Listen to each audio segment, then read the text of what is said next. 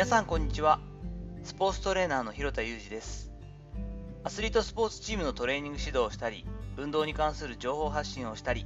若手のトレーナーの育成や研修をしたりしています。暖かくなったり寒くなったり本当に天候が変わりやすくて難しい時期が続きますね。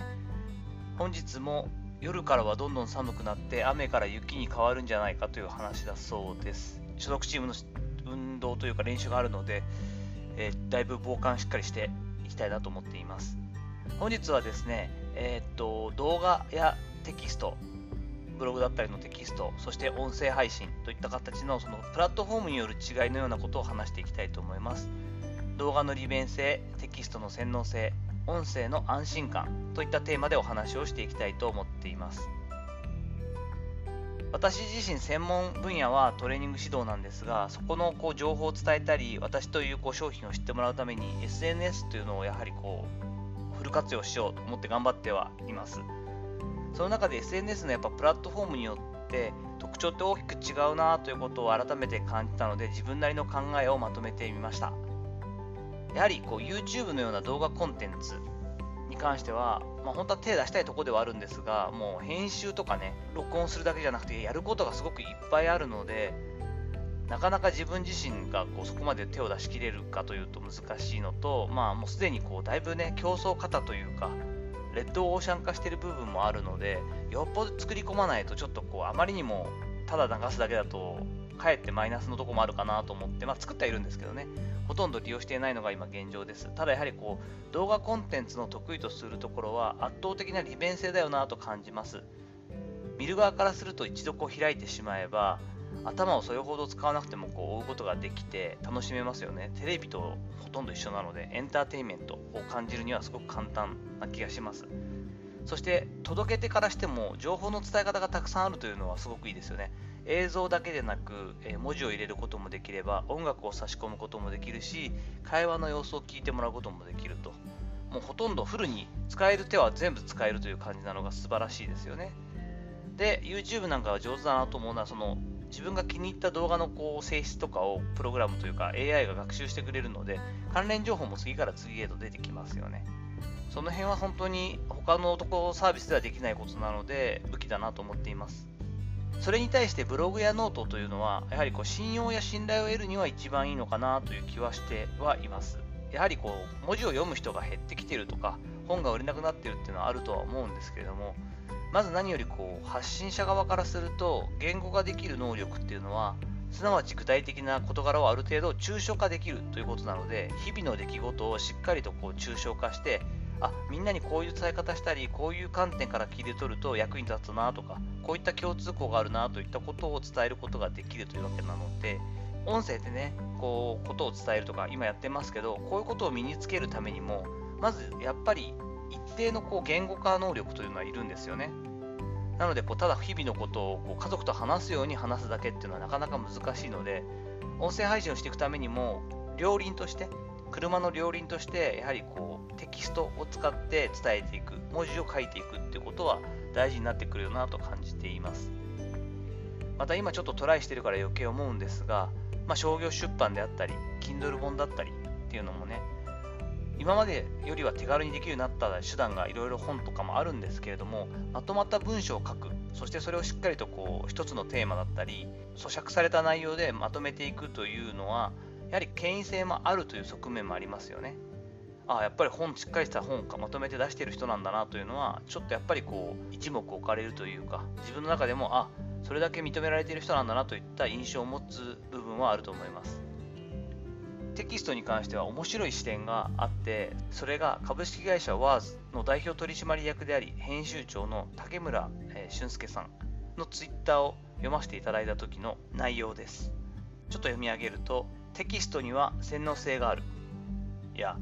洗脳性で言えば映像も音声もそうじゃないかと思われるかもしれないが、唯一違うのはテキストは自分の声で脳内再生されるということ。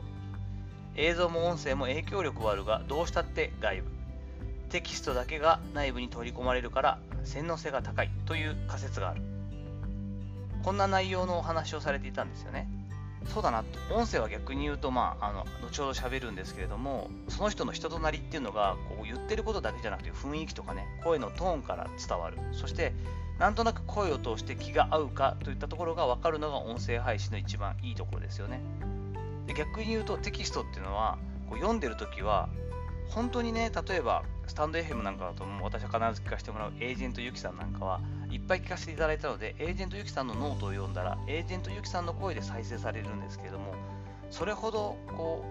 う声とかがこう記憶の中にない方っていうのはやはりこう自分の声でこうテキストっていうのを読み込んでるんですね自動的に。脳内再生されて文字がガーって頭入ってくるときって自分が言ってるかのように入っていく部分があるのでなんとなくこう信じやすいというか洗脳されていく部分っていうのはあるっていうのは分かる気がします。面白いですよね。前述してかぶってしまいますが音声配信に関してはやはり安心感であったりなんとなく声を通して気が合うかといった話があの大きいという思うんですね。これもまたそのエージェントゆきさんがおっしゃってたんですけれども声って合う合わないっていうのがあって苦手な声や口調の人ってその1回の配信を通して聞けないものなのでそういう意味でも暗示ができにくいんじゃないかつきにくいんじゃないかっておっしゃってました。やはりこうツイッターなんかは140文字で読めるのでしかもこう、ね、文字に色とか声とかないのでパーッと読んで一応読むことはできてしかもそれに対してやはりこうバックグラウンドというか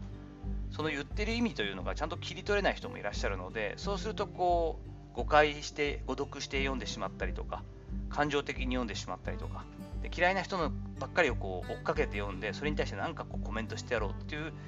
発想の方も出てくるのかなと思いますけどラジオとか本当そうですけど嫌いな声というかあんま苦手な話し方の方っていうのはこう配信を聞けないですよね。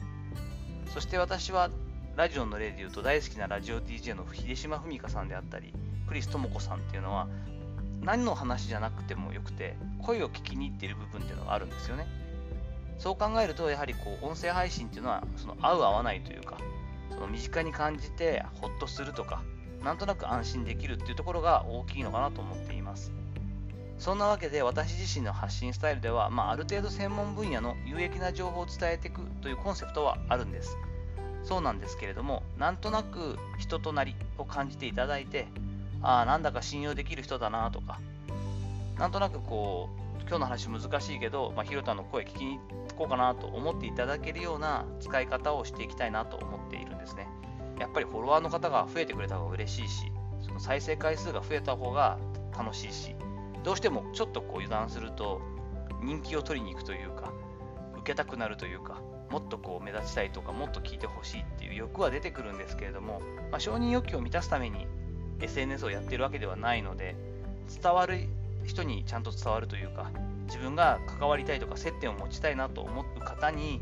聞いていただけたり利用していただけるっていうのが一番なのでそんな感じで気楽に続けていけたらいいかなというふうに今は捉えています。さて、いかがだったでしょうか？取り留めのない話ではあるんですけれども、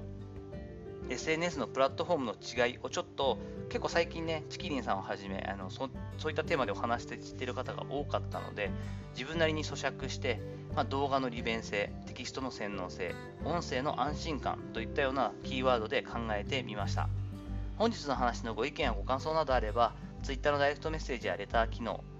コメント欄などにもしていただけると嬉しいです。フォローやいいねもお願いいたします。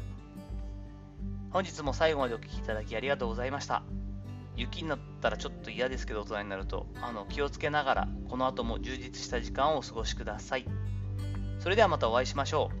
広田裕二でした。